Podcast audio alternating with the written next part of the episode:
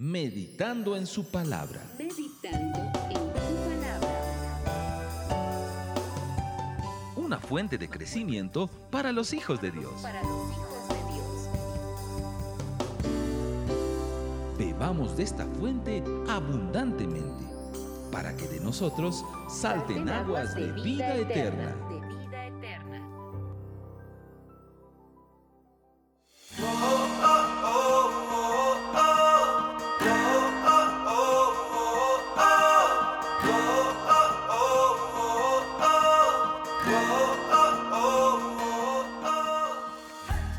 Bienvenidos a esta nueva emisión de nuestro programa Meditando en su palabra. Un saludo cordial desde los Estados Unidos. Muchas bendiciones para usted en este día. Muy expectantes de todo lo que el Padre ha venido haciendo a través de este devocional. Tenemos varios testimonios y sin duda alguna sabemos que el Señor se está manifestando en medio nuestro.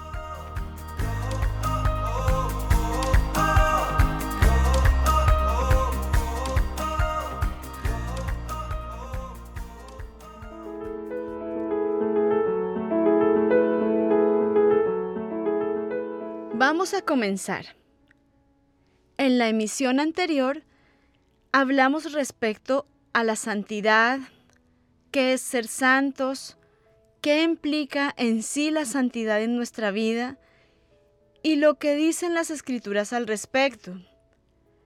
Hablamos de cómo José fue un ejemplo de una vida separada para Dios y que todos los creyentes somos santos en Cristo. Por consiguiente, podemos acercarnos al Padre a través de Él.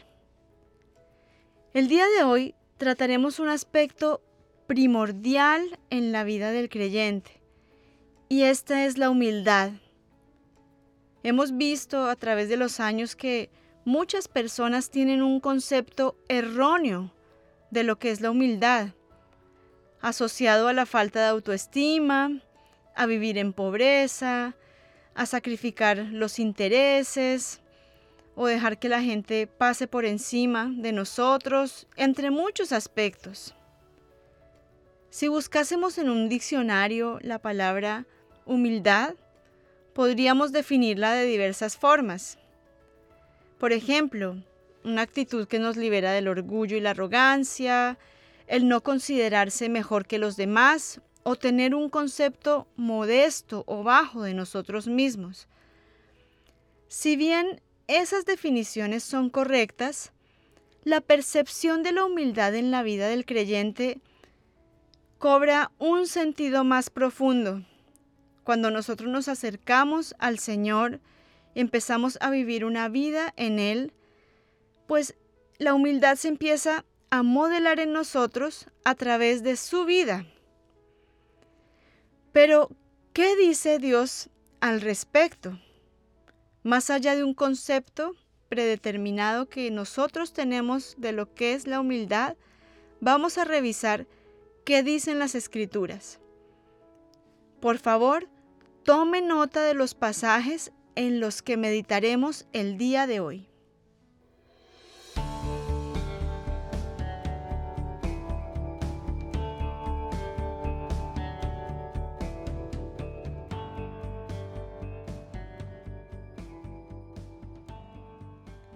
Isaías capítulo 66, verso 1 al 2. Mateo capítulo 5, versos 3 al 11. Primera de Pedro capítulo 5, verso 5. Mateo 11, verso 29. Filipenses capítulo 2, versos 5 al 11. Mateo capítulo 20, verso 25 al 28. Mateo capítulo 18, verso 1 al 4. Lucas capítulo 9, verso 48. Lucas capítulo 14, verso 11. Juan capítulo 5, verso 31 al 34.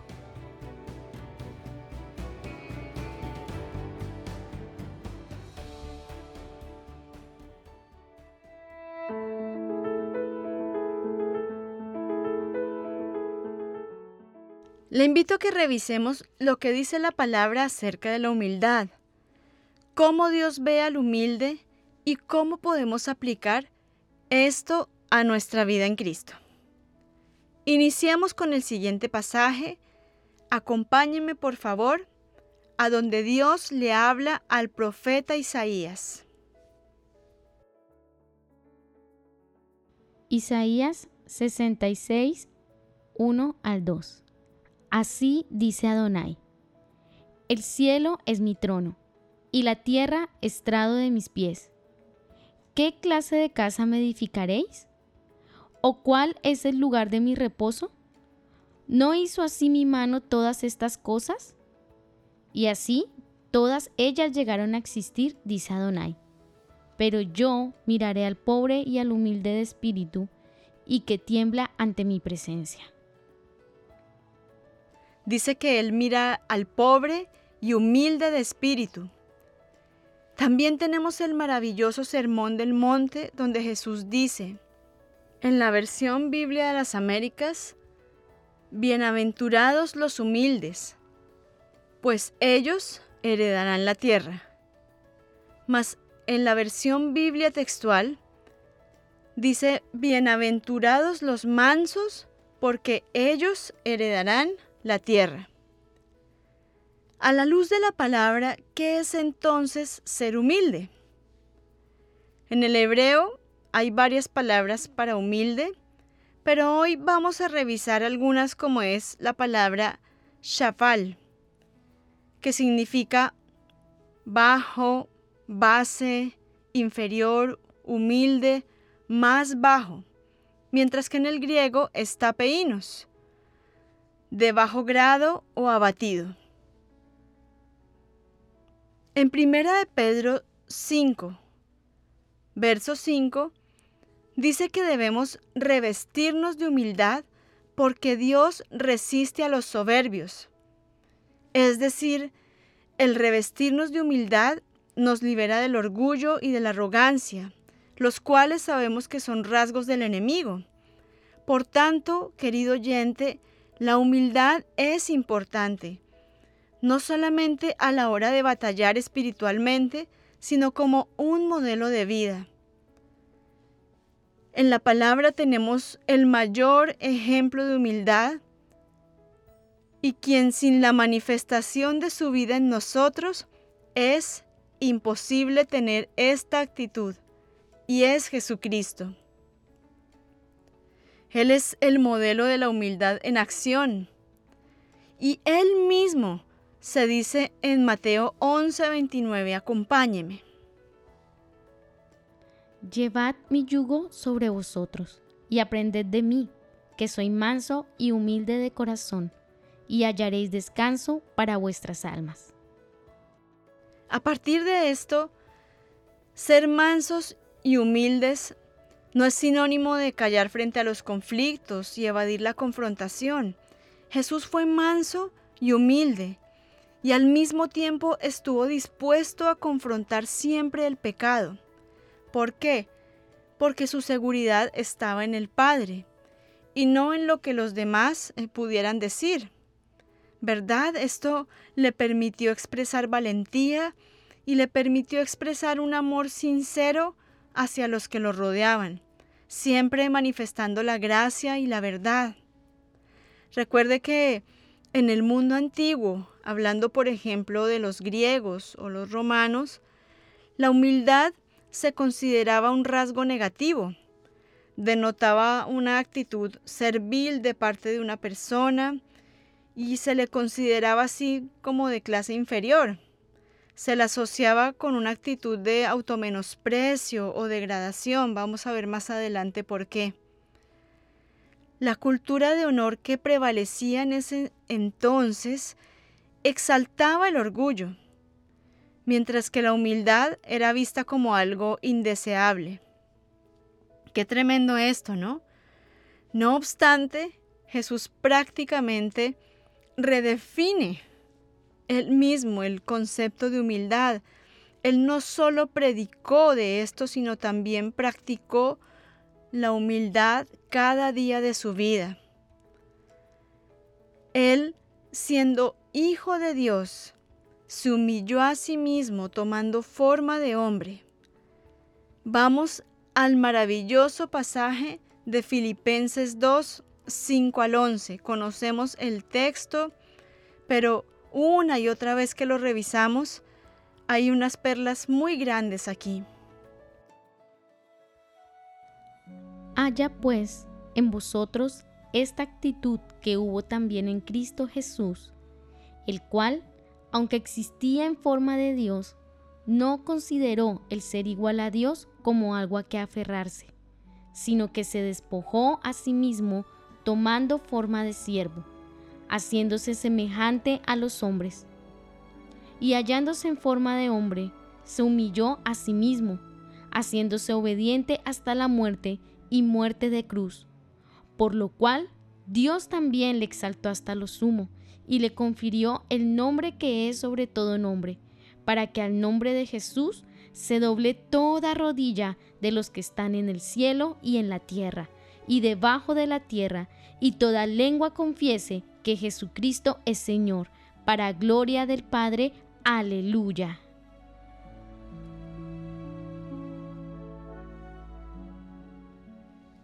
Con ello Jesús enseñó que si Él mismo, pese a lo enaltecido que era, exhibió humildad, los creyentes deberíamos también tener esa disposición. Los seguidores de la iglesia primitiva, basándose en las enseñanzas y el ejemplo que él dio, aprendieron a tratar la humildad y a tratarla como un rasgo fundamental en la vida del creyente. La humildad fue una de las principales características que marcó la vida de Jesús. De ahí que si nuestro objetivo es parecernos más a Él, la humildad debería ser consustancial a nuestra persona. Jesús se inclina delante de nosotros cada día para servirnos. Él se pone a nuestra disposición y hace todo lo que está a su alcance para liberarnos de todo aquello que nos esclaviza. Si bien Él ya lo hizo en la cruz, Él cada día está presente en nosotros para llevarnos a ese proceso de morir y así elevarnos a nuestra dignidad de hijos de Dios aún a pesar de nuestros errores, de, de lo que somos nosotros mismos. Él nos enseña siempre que lo más importante no es situarse por encima de los otros o dominarlos, que es una tendencia que es muy frecuente en el hombre, sino que Él nos llama a sernos a todos servidores. Mire lo que nos dice en Mateo 20, versos 25 al 28. Pero Jesús, llamándolos junto a sí, dijo, Sabéis que los gobernadores de los gentiles se enseñorean de ellos, y que los grandes ejercen autoridad sobre ellos. No ha de ser así entre vosotros, sino el que quiera entre vosotros llegar a ser grande, será vuestro servidor, y el que quiera entre vosotros ser el primero, será vuestro siervo. Así como el Hijo del Hombre no vino para ser servido, sino para servir y para dar su vida en rescate por muchos. Amén, qué tremendo. Dice que Él vino para servir y para dar su vida en rescate por muchos. Dice que no vino para ser servido, sino para servir. Esto es glorioso, amados. En la palabra se cita el relato de un centurión romano que llamó la atención de Jesús y le hizo expresar palabras de elogio. Recordemos que este centurión tenía poder militar, ya que era jefe de un batallón de muchos soldados romanos. Él tenía poder político por cuanto Palestina era una colonia romana.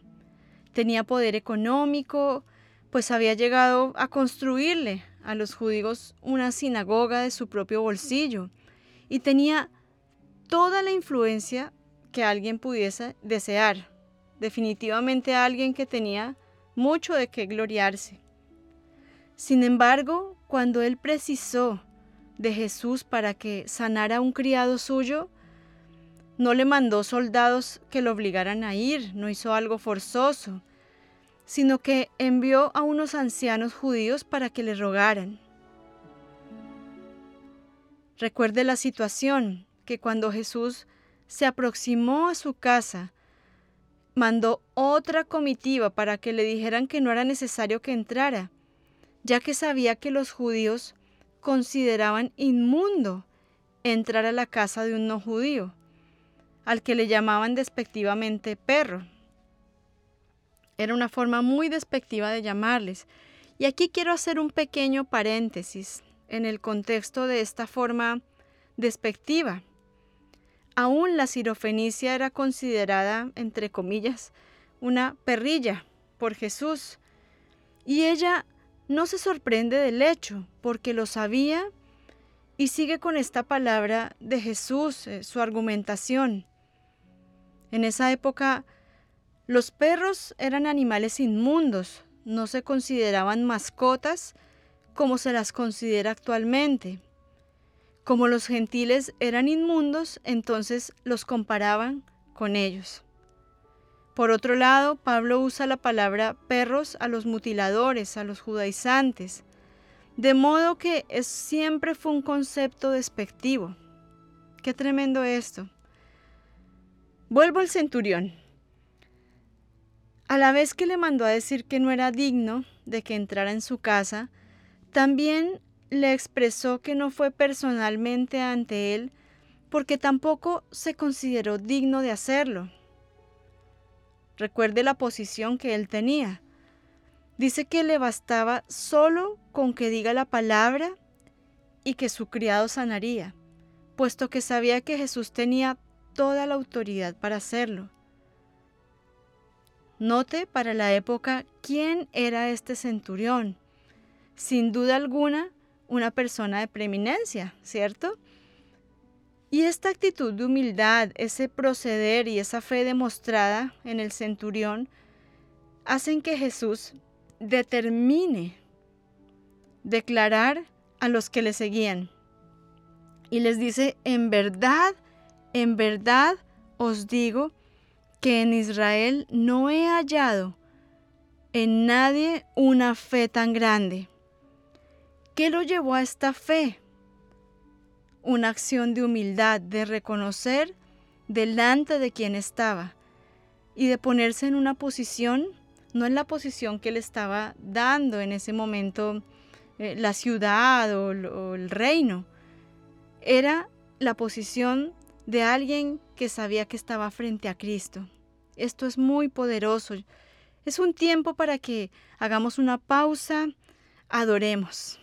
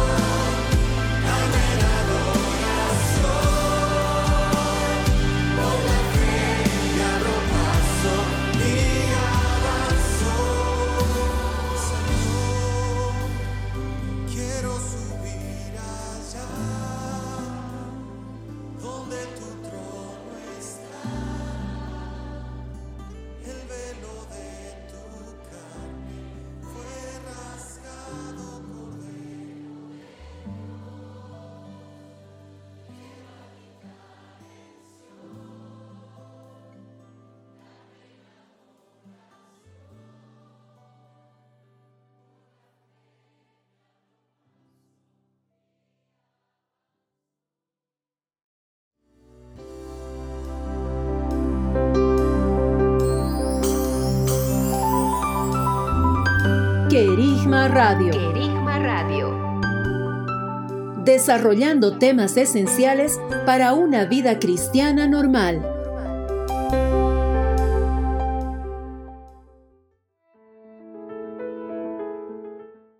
Estamos de regreso. Soy Marcela Gaitán y continuamos con nuestro programa Meditando en su palabra.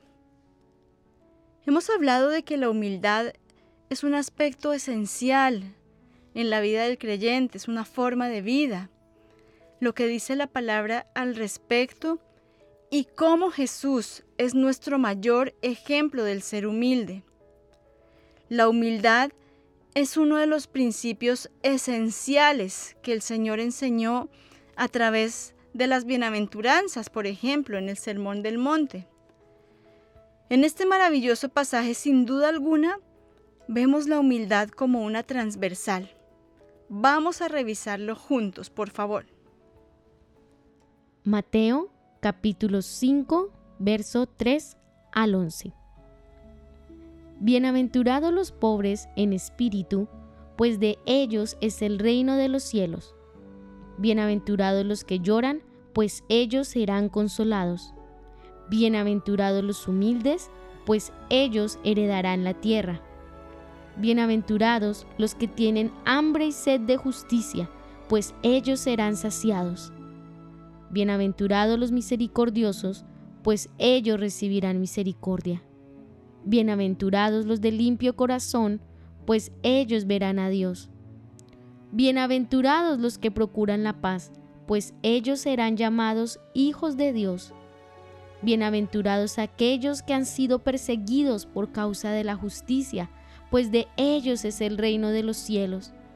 Bienaventurados seréis cuando os insulten y persigan y digan todo género de mal contra vosotros falsamente por causa de mí. Qué poderoso. En Jesús podemos aprender que la humildad le provee al alma, donde están nuestras emociones, mente, voluntad, la capacidad de poder entregarlo todo para enriquecimiento de todos. ¿Qué es lo adverso? Es el orgullo, la soberbia. Y ellos viven en una permanente lucha por ocupar un lugar preeminente sin importar el precio que haya que pagar. O a todo aquel que haya que dejar en el camino con el fin de, tenerlo todo para uno mismo. Entonces vivimos siempre en una confrontación interna. Mire lo que pasa aquí cuando los discípulos le preguntan al Señor, ¿quién es el mayor en el reino de los cielos? ¿Y qué hace Jesús? Mire qué lindo. Pidió a un niño pequeño que se acercara y les reprende, diciendo, cualquiera que se humille como este niño es el mayor en el reino de los cielos. Yo no sé qué estaban esperando eh, de respuesta a los discípulos. Sin embargo, esta respuesta fue tremendamente confrontadora. Mire lo que dice Lucas 9, verso 48. Porque el que es más pequeño entre todos vosotros, ese es el más grande. Jesús con frecuencia advertía contra el orgullo.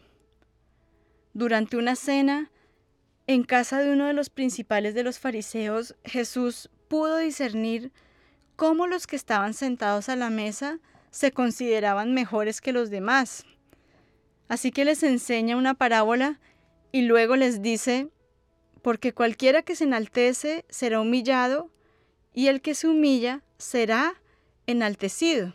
Podemos encontrar este texto en Lucas 14, verso 11. Amados oyentes, ¿En la palabra se considera la humildad como una virtud importante? Sí, claro que sí. Por ejemplo, de Moisés se dice en números 12, verso 3. Acompáñeme, por favor. Y aquel varón, Moisés, era muy manso, más que todos los hombres que había sobre la faz de la tierra. Según Miqueas 6:8, Veamos una de las cosas que Dios espera de nosotros. Él te ha declarado, oh hombre, lo que es bueno. ¿Y qué es lo que demanda el Señor de ti, sino solo practicar la justicia, amar la misericordia y andar humildemente con tu Dios? Qué tremendo que dice, practicar la justicia, amar la misericordia y andar humildemente con tu Dios. Quizás el gran problema de nuestro tiempo es que hemos distorsionado el significado de lo que es una humildad genuina. Andamos muchas veces en busca del poder, de reconocimiento, es algo que está tan interno en nosotros. ¿Por qué? Por el rechazo, por muchas causas. Tratamos de conquistarnos unos a otros, de pasar por encima del otro, con mucho temor de perder nuestro espacio, aterrados muchas veces con el hecho de que alguien pueda quitarnos nuestros privilegios o tratando siempre de ser mejor unos que otros, la competencia que es tan dañina. Pero contrario a todo esto, la humildad que exalta el amor y la gracia. El amor procura el bien de la otra persona y se deleita en ella sin esperar nada a cambio. Por otro lado, la gracia procura el bien de alguien que no se lo merece. Y esa es su gracia con nosotros. Sin merecer, Él se vació en nosotros, ¿verdad? La persona humilde se deleita y descansa en el amor y en la gracia que recibe. Entonces es un tema de dar y recibir. El humilde procura extender ese amor y gracia a otras personas, reconociendo cuánto Dios le ha amado. Entonces cuando nosotros tenemos manifiesto el amor de Dios, cuando conocemos su amor, entendemos que no somos superior a otras personas, entendemos que no somos merecedores de todo. Es muy común en nosotros el querer ser grandes, reconocidos, aplaudidos. A quien no le gusta el reconocimiento. Pero quiero llevarlo a un punto y es, ¿qué dice Dios de todo esto? ¿Qué queremos que la gente diga? Allá viene el gran apóstol, el profeta. Pero ¿qué dice Dios de mí? ¿Cuántas veces nos hemos detenido a hacernos esa pregunta? ¿Qué dice Dios de mí? No qué dicen los demás de mí. Mire lo que Jesús nos enseña tan claramente en Juan 5, versos 31 al 34. Venga conmigo, por favor. Yo no puedo hacer nada por iniciativa mía. Como oigo, juzgo, y mi juicio es justo porque no busco mi propia voluntad, sino la voluntad del que me envió. Si yo solo doy testimonio de mí mismo, mi testimonio no es verdadero. Otro es el que da testimonio de mí, y yo sé que el testimonio que da de mí es verdadero.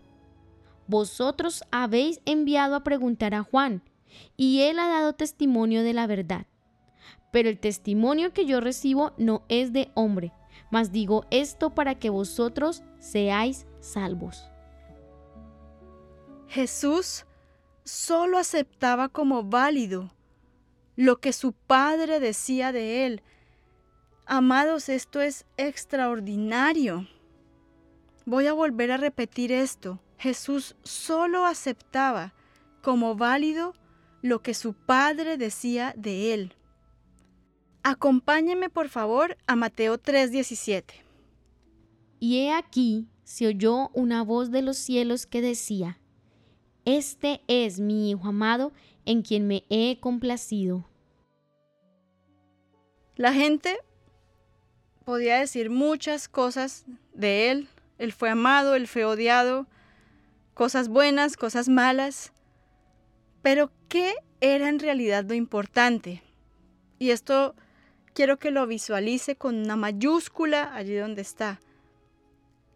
Para él lo importante era lo que dijera el Padre. Qué poderoso sería si esto aplica en nosotros también, amados oyentes. Una vez Jesús hizo esta pregunta, en Mateo 16:13 podemos encontrarla. ¿Quién dicen los hombres que es el Hijo del Hombre? Recuerde que ellos dicen unos Juan el Bautista, otros Elías, otros Jeremías, alguno de los profetas.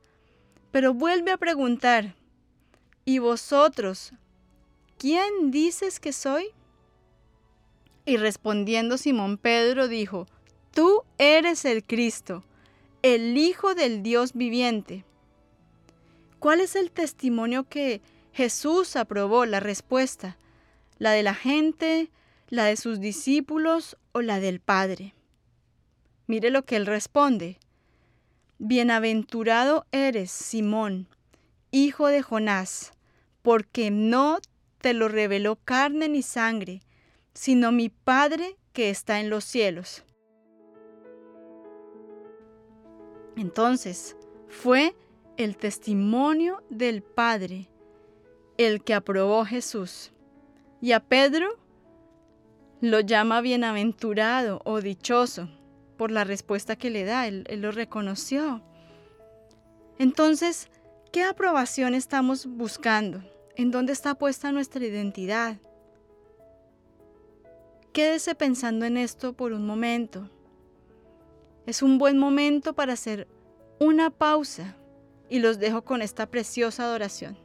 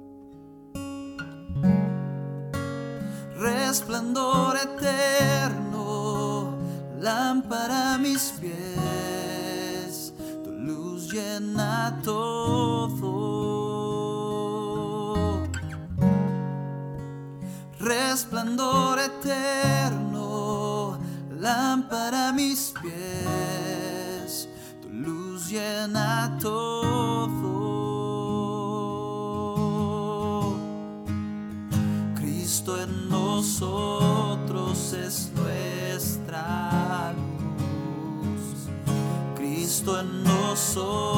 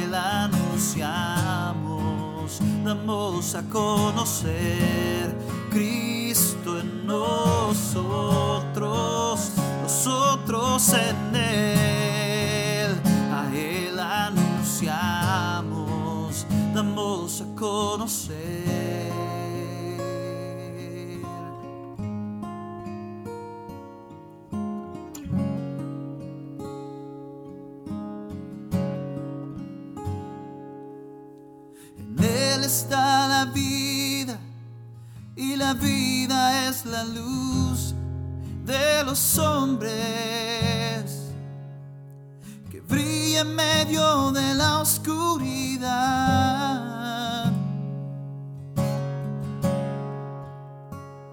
Obediente se entregó hasta la muerte. Manso y humilde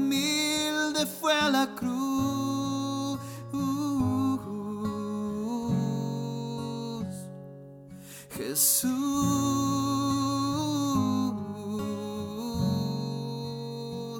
resucitado en gloria y poder, manifestando su vida a los que el Padre le dio.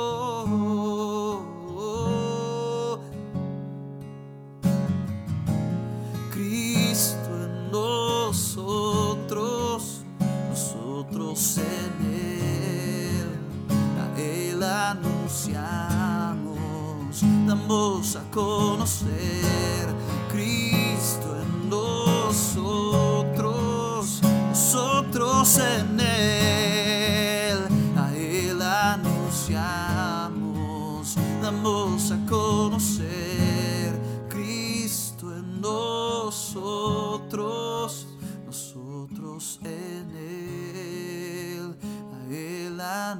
anunciamos, damos a conocer.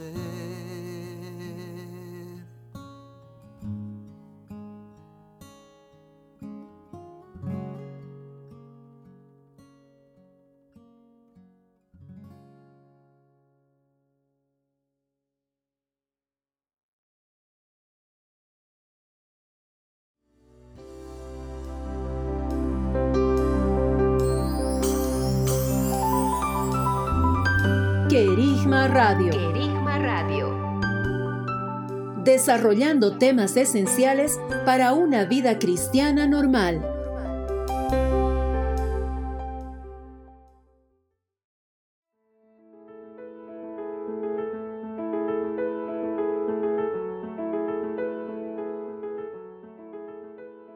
Estamos de regreso.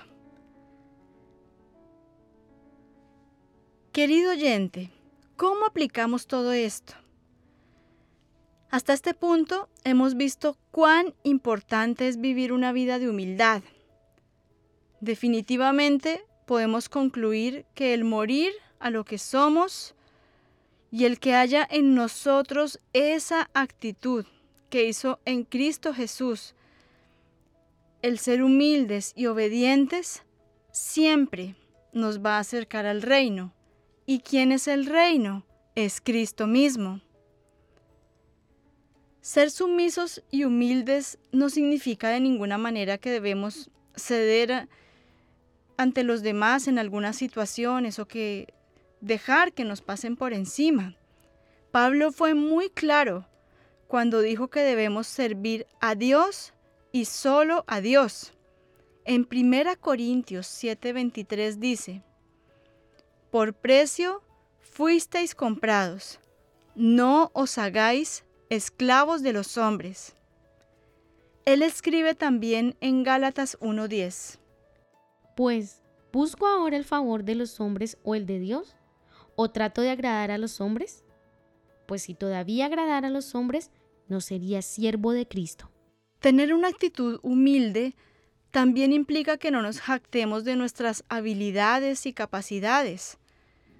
También reconocemos que nuestra competencia proviene de Dios en todas las cosas. Mire lo que dice el apóstol en 2 Corintios 3, versos 4 al 5. Y esta confianza tenemos hacia Dios por medio de Cristo. No que seamos suficientes en nosotros mismos para pensar que cosa alguna procede de nosotros, sino que nuestra suficiencia es Dios. Él es nuestra suficiencia. Nuestra suficiencia es de Dios. Aquel que es humilde no se queda, no se queda esperando lo que la gente dice. El humilde se pregunta en su intimidad, ¿qué dirá el Padre de mí? ¿Estará contento conmigo? ¿Será que le agrado? Y busca siempre, como lo hizo Jesús, agradar a su Padre. Sin duda, la gente puede decir muchas cosas de nosotros. wow, este es el gran apóstol, el profeta, el evangelista de las naciones, el gran predicador. Pero el Padre, estoy segura de que no dirá ninguna de estas afirmaciones. ¿Por qué? Lo que el Padre va a decir de nosotros es si eres humilde y le agradas. ¿Qué dirá Él? Lo encontramos también en la palabra. Este es mi Hijo amado, en quien me he complacido. ¿Qué título puede ser mayor que esto? Que Él nos reconozca como hijos, mi Hijo amado, en quien me he complacido. Este es mi hijo que hace lo que yo le pido. Este es mi hijo que nunca hace nada sin consultarme. Este es mi hijo que no va detrás de fama ni de la aprobación de los demás, que va solo donde yo lo envío. Este es mi hijo, el que hace mi voluntad, al que yo le puedo confiar una misión y lo hará tal cual como yo le pido. Entonces, amados, ¿Para qué queremos títulos puestos por los hombres? ¿Para qué queremos reconocimiento de gente alguna cuando lo verdadero es lo que el Padre diga de mí? Y si en verdad eres humilde, realmente eres el más grande, porque lo que te engrandece es la humildad, no tus hechos, no tu título, tus acciones o palabras, es Cristo en ti. Mire lo que dice Mateo 23, verso 8. Pero vosotros no queráis que os llamen rabí, porque uno es vuestro maestro, el Cristo, y todos vosotros sois hermanos. Y no llaméis Padre vuestro a nadie en la tierra, porque uno es vuestro Padre, el que está en los cielos. Ni seáis llamados maestros, porque uno es vuestro Maestro, el Cristo. El que es mayor de vosotros, sea vuestro siervo. Porque el que se enaltece será humillado, y el que se humilla será enaltecido. Una persona verdaderamente humilde no entra en competencia con nadie, no es celoso de las virtudes o cualidades de otros, no siente envidia, no entra en contienda, no se presta para murmurar, hay muchos rasgos que podríamos mencionar, una gran lista del, del que es humilde. Una persona humilde no busca el lucimiento personal delante de otros, no busca alcanzar reconocimientos, perseguir algún puesto dentro de una empresa, gobierno, iglesia, en todo el contexto en que vivimos, o obtener alguna posición privilegiada o, aumentar su prestigio. Entonces, note cuán importante es que trabajemos esto en nuestra vida. Hay varias evidencias en la palabra que nos muestran que estamos siendo humildes. Por ejemplo, y es algo que yo destaco mucho en este devocional, y es el ser como niños. También la mansedumbre, por ejemplo. Los que, como Cristo, manifiestan un espíritu manso, sumiso y humilde, pertenecen a Dios y serán exaltados a su debido tiempo. La sencillez semejante a la de un niño, la inocencia. Fíjese un niño cuando pelea por un juguete con otro, ¿verdad? A los minutos ya están jugando, están felices. El no guardar rencor, son evidencias de la verdadera humildad. Efesios 4.2 dice, con toda humildad y mansedumbre, con paciencia, soportándoos unos a otros en amor. Vuelve el amor como un rasgo del humilde. Los mansos no se ofenden fácilmente. De hecho, encontré un proverbio que dice, Ciertamente la soberbia concebirá contienda. ¿Qué es la soberbia? Es lo adverso a la humildad. Ese es Proverbios 13:10 para cuando quiera revisarlo. Cuando se hiere el orgullo del hombre, él muy pronto lo siente. ¿Y cuál es el resultado? Contención. Pero con los mansos, amados, es diferente. Como Cristo, nuestro Salvador. Cuando los maldicen, ellos no responden con maldición. Cuando son perseguidos, lo sufren todo con mansedumbre. Cuando los injurian, lo soportan todo sin responder. Los mansos hasta oran por sus enemigos. Y esto suena bastante difícil, ¿verdad? Porque, porque nos toca algo profundo en nosotros. Pero miren, eso es Cristo en nosotros. ¿No son todos estos rasgos de una verdadera actitud de humildad? ¿No es este el reflejo de vivir una vida en Cristo? Amados, en cada devocional hemos estado no solo meditando en su palabra, sino siendo confrontados en áreas donde definitivamente el Señor nos pide que crezcamos. Así que le pido que nos tomemos un tiempo para examinarnos y continuemos en ese proceso de seguir menguando para que Él crezca.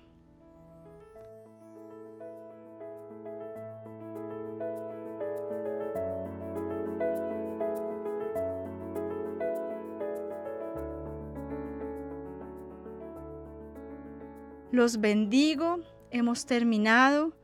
Sin duda alguna, aquí tenemos muchísimo para reflexionar, para escudriñar.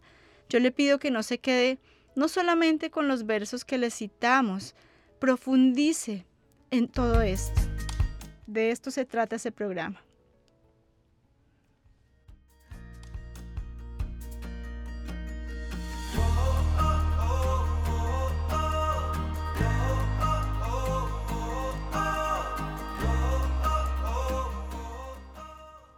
Bendiciones y recuerde que si quiere comunicarse con nosotros, puede hacerlo a través del siguiente correo electrónico marcela Paz del Rey. Hasta la próxima emisión.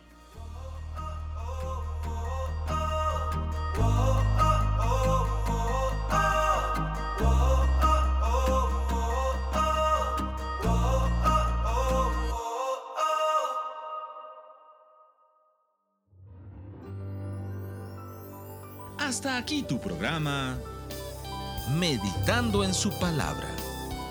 Una fuente de crecimiento para los hijos de Dios.